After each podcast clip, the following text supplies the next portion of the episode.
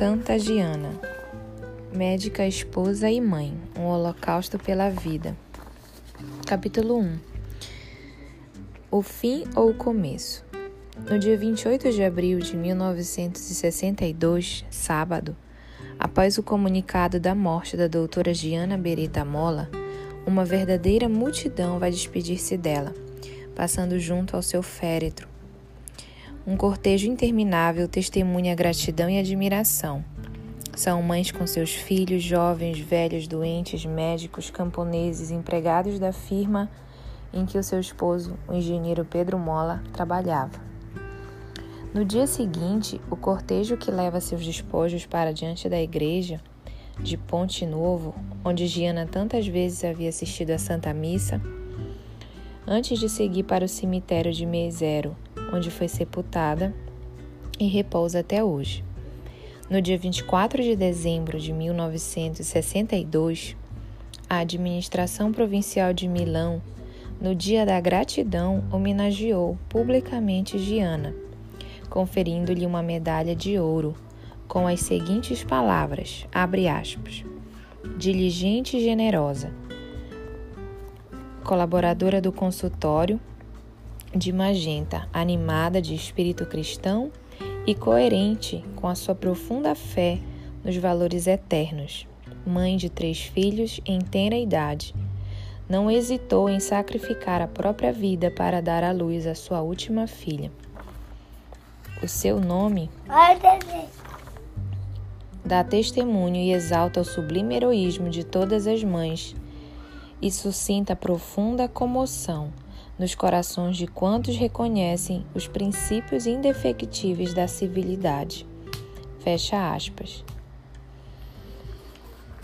No dia 16 de maio de 2004, tendo sido comprovada a autenticidade do segundo milagre obtido pela intercessão de, da beata Giana Beretta Mola, o Papa João Paulo II a proclama santa na Praça de São Pedro também nesta ocasião estavam presentes seu esposo, na respeitável idade de 92 anos, e os filhos.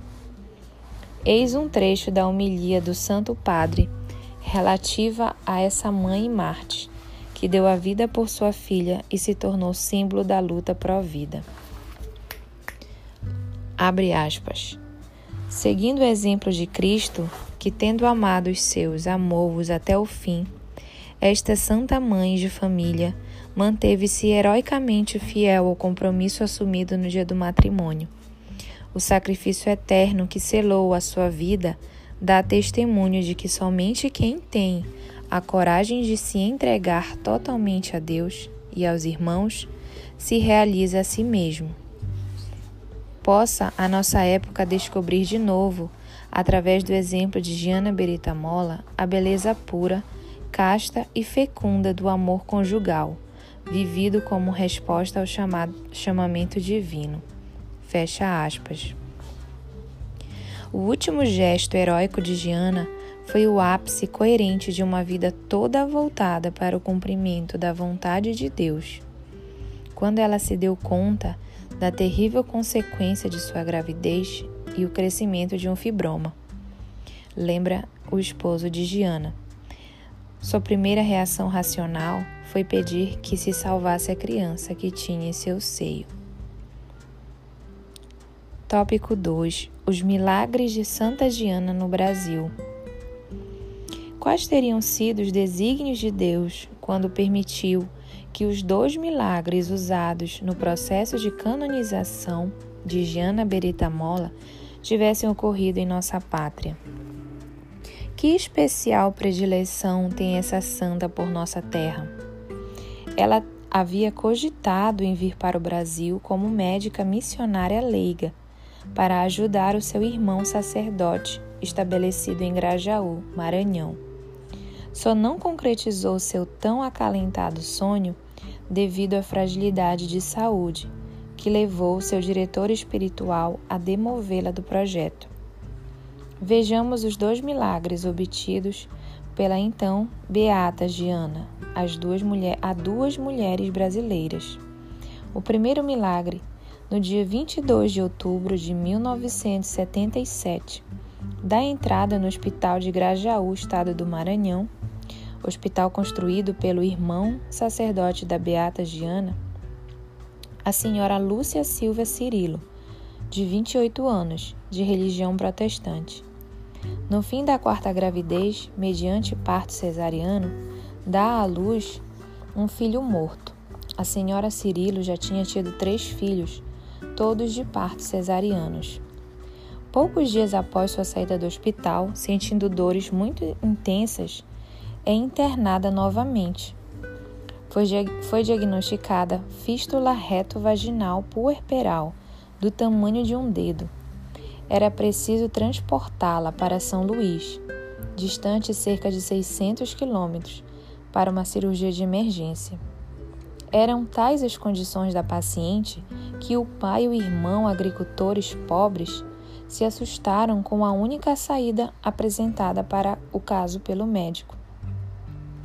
Uma irmã missionária capuchinha, enfermeira diplomada do Hospital de Grajaú, se dirige a Beata Giana,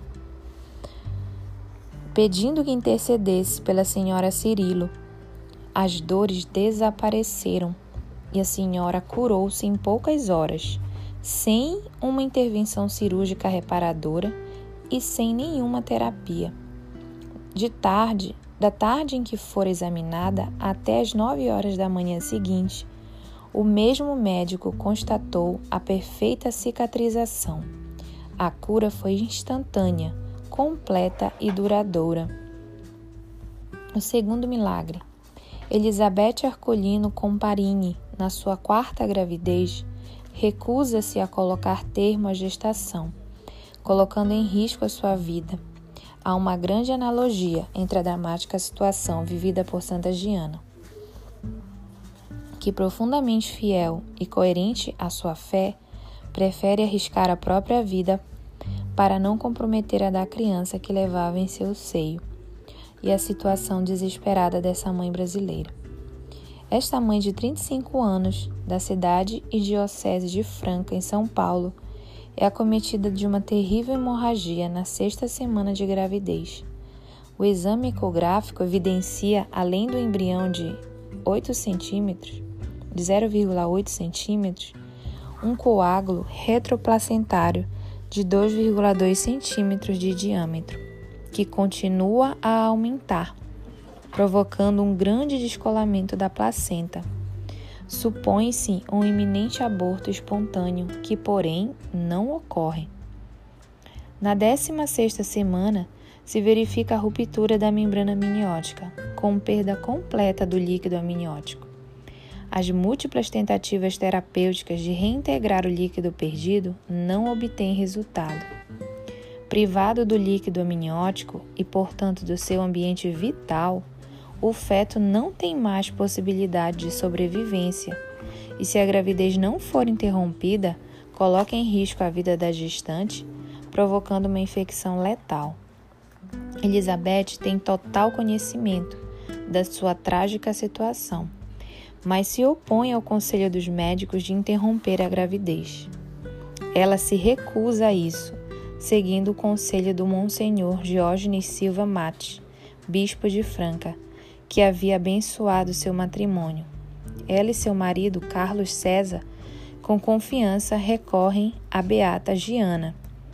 Contrariando as previsões humanas e científicas, no dia 31 de maio de 2000, na 32ª semana de gestação, nasce de parto cesariano uma menina sã de, mil, de 1 kg 800 gramas.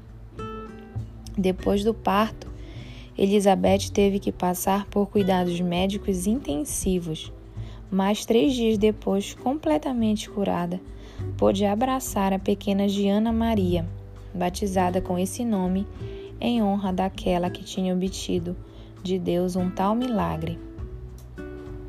O processo de reconhecimento desse milagre foi concluído no dia 20 de dezembro de 2003, com a promulgação do decreto de validade na presença do Santo Padre. A missão de Diana não havia terminado com o fim da sua vida terrena. Ao contrário, a sua ação continuava e continua e se estende a todos que desejarem ser ajudados por ela, sobretudo as mães e esposas e as famílias de hoje. Rezemos para que Santa Giana suscite legiões de mães heróicas como ela, que defendam a vida do nascituro desde sua concepção.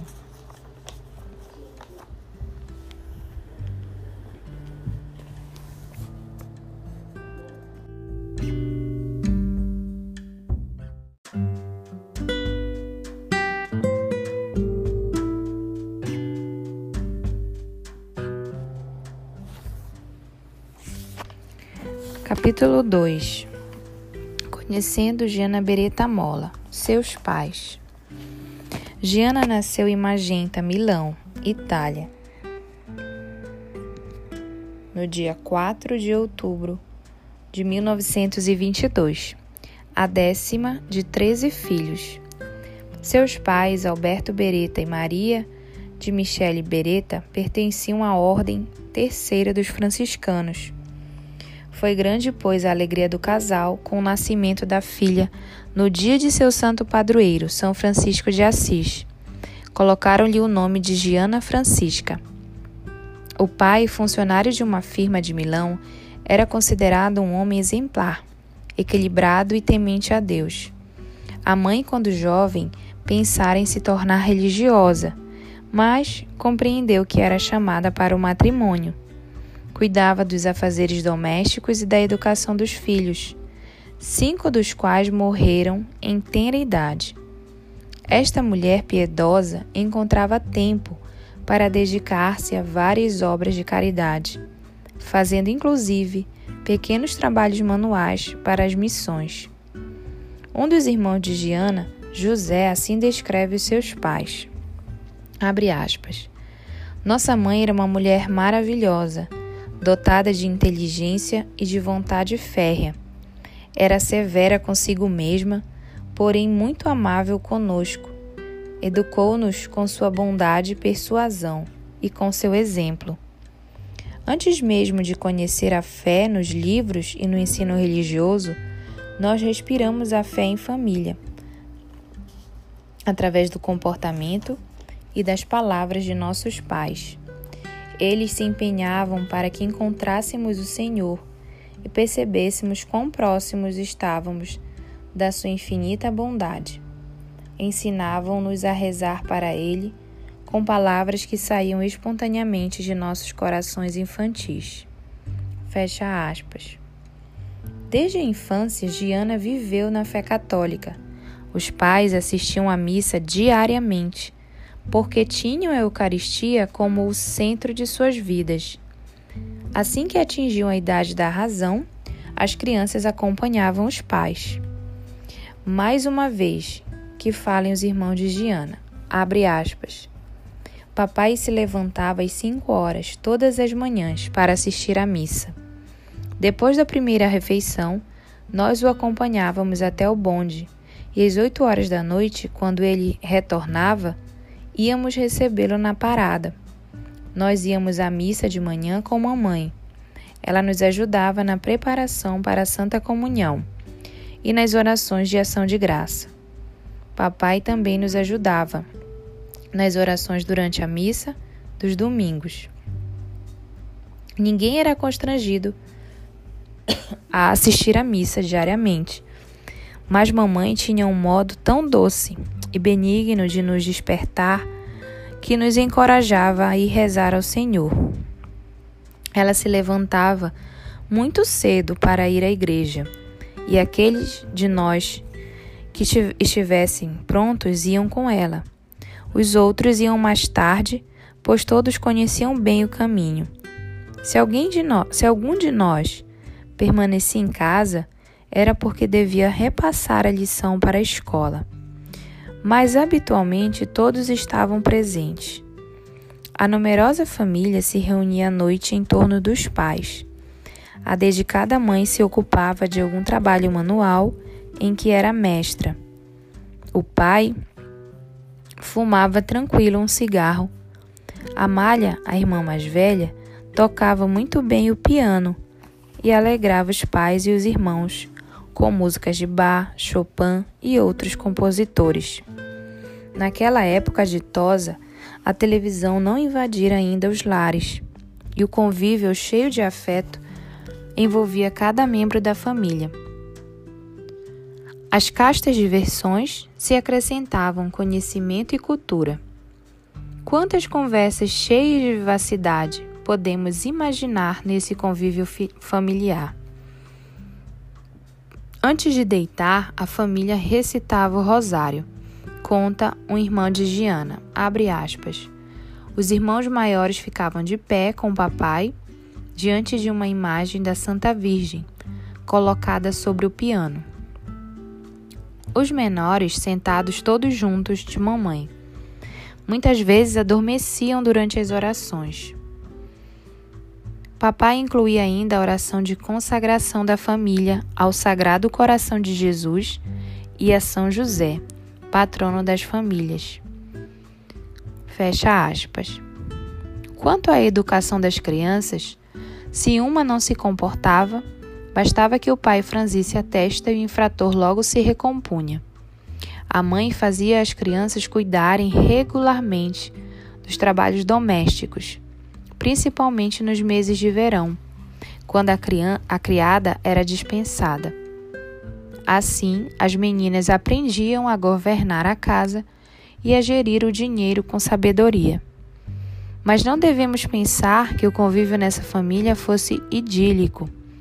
As divergências de caráter e de opiniões existiam, e as fricções também. Zita, uma irmã de Giana, recorda. Quando, quando mamãe devia fazer uma repreensão, papai a apoiava e vice-versa. Ambos estavam de acordo, seguindo uma mesma linha de, de conduta na educação. A atmosfera em casa era de abundante serenidade e paz, sem faltarem as justas censuras e as punições necessárias, no momento e no lugar oportunos. Além da vida espiritual e cívica de seus filhos, os Beretta tinham ainda uma outra preocupação.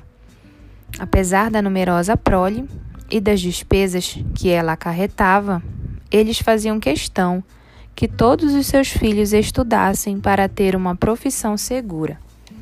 Não era por ambição de glórias mundanas que assim agiam, mas para que eles tivessem uma base sólida para a própria subsistência e para poderem servir ao próximo com mais eficiência.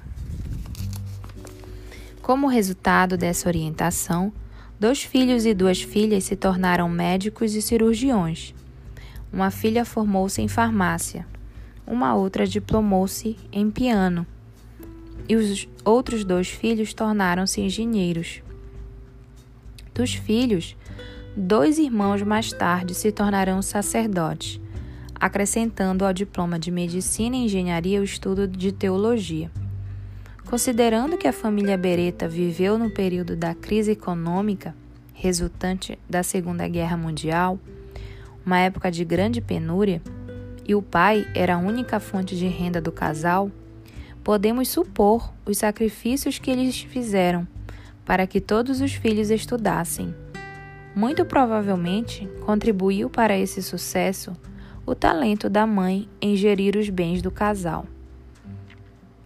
Outra coisa que chama a atenção é o fato de as jovens da família Beretta também terem tido acesso aos estudos superiores circunstância não habitual nas primeiras décadas do século XX. Esta família profundamente católica enfrentou outros desafios.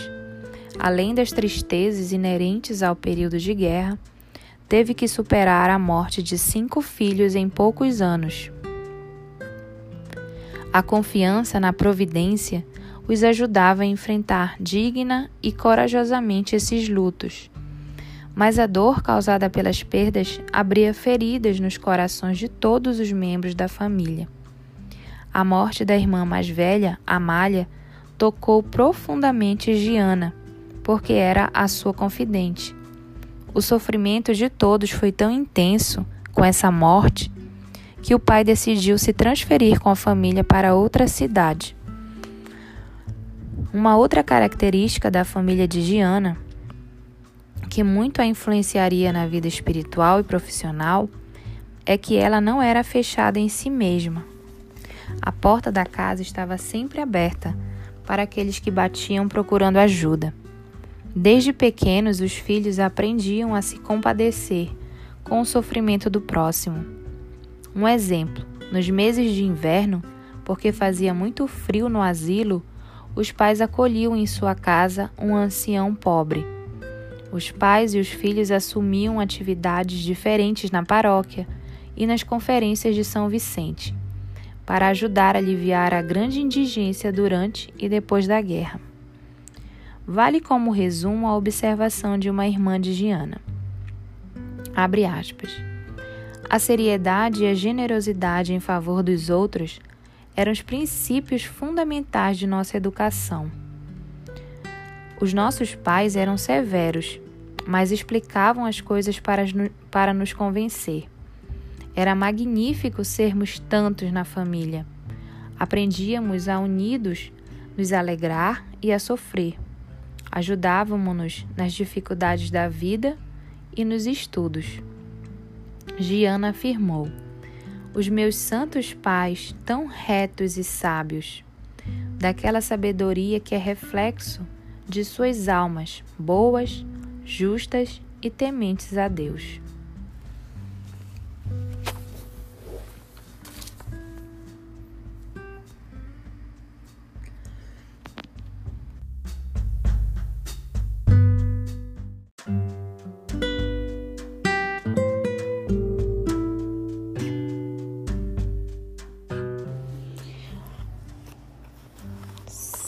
Santa Giana, médica, esposa e mãe, um holocausto pela vida.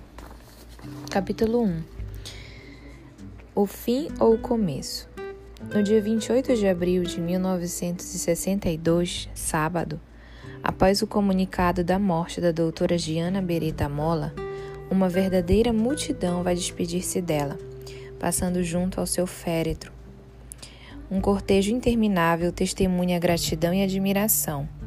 São mães com seus filhos, jovens, velhos, doentes, médicos, camponeses, empregados da firma em que o seu esposo, o engenheiro Pedro Mola, trabalhava. No dia seguinte, o cortejo que leva seus despojos para diante da igreja de Ponte Novo, onde Giana tantas vezes havia assistido à Santa Missa, antes de seguir para o cemitério de Meizero, onde foi sepultada e repousa até hoje. No dia 24 de dezembro de 1962, a administração provincial de Milão, no Dia da Gratidão, homenageou publicamente Giana, conferindo-lhe uma medalha de ouro com as seguintes palavras: aspas. Diligente e generosa, colaboradora do consultório de Magenta, animada de espírito cristão e coerente com a sua profunda fé nos valores eternos. Mãe de três filhos em tenra idade, não hesitou em sacrificar a própria vida para dar à luz a sua última filha. O seu nome dá testemunho e exalta o sublime heroísmo de todas as mães e suscita profunda comoção nos corações de quantos reconhecem os princípios indefectíveis da civilidade. Fecha aspas. No dia 16 de maio de 2004, tendo sido comprovada a autenticidade do segundo milagre obtido pela intercessão de, da beata Giana Beretta Mola, o Papa João Paulo II a proclama santa na Praça de São Pedro. Também nesta ocasião estavam presentes seu esposo, na respeitável idade de 92 anos, e os filhos. Eis um trecho da homilia do Santo Padre relativa a essa mãe Marte, que deu a vida por sua filha e se tornou símbolo da luta pró-vida. Abre aspas. Seguindo o exemplo de Cristo, que tendo amado os seus, amou-os até o fim, esta santa mãe de família manteve-se heroicamente fiel ao compromisso assumido no dia do matrimônio. O sacrifício eterno que selou a sua vida dá testemunho de que somente quem tem a coragem de se entregar totalmente a Deus e aos irmãos se realiza a si mesmo. Possa a nossa época descobrir de novo, através do exemplo de Giana Berita Mola, a beleza pura, casta e fecunda do amor conjugal, vivido como resposta ao chamado, chamamento divino. Fecha aspas. O último gesto heróico de Giana foi o ápice coerente de uma vida toda voltada para o cumprimento da vontade de Deus. Quando ela se deu conta da terrível consequência de sua gravidez e o crescimento de um fibroma. Lembra o esposo de Giana. Sua primeira reação racional foi pedir que se salvasse a criança que tinha em seu seio. Tópico 2: Os milagres de Santa Diana no Brasil. Quais teriam sido os desígnios de Deus quando permitiu que os dois milagres usados no processo de canonização de Giana Berita Mola tivessem ocorrido em nossa pátria? Que especial predileção tem essa santa por nossa terra? Ela havia cogitado em vir para o Brasil como médica missionária leiga para ajudar o seu irmão sacerdote estabelecido em Grajaú, Maranhão. Só não concretizou seu tão acalentado sonho devido à fragilidade de saúde, que levou seu diretor espiritual a demovê-la do projeto. Vejamos os dois milagres obtidos pela então beata Giana, as duas mulher, a duas mulheres brasileiras. O primeiro milagre no dia 22 de outubro de 1977, da entrada no Hospital de Grajaú, estado do Maranhão, hospital construído pelo irmão sacerdote da Beata Giana, a senhora Lúcia Silva Cirilo, de 28 anos, de religião protestante.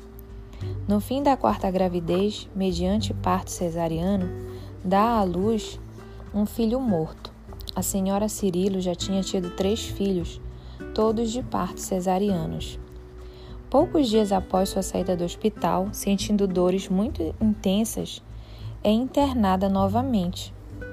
Foi, foi diagnosticada fístula reto-vaginal puerperal do tamanho de um dedo. Era preciso transportá-la para São Luís, distante cerca de 600 quilômetros, para uma cirurgia de emergência.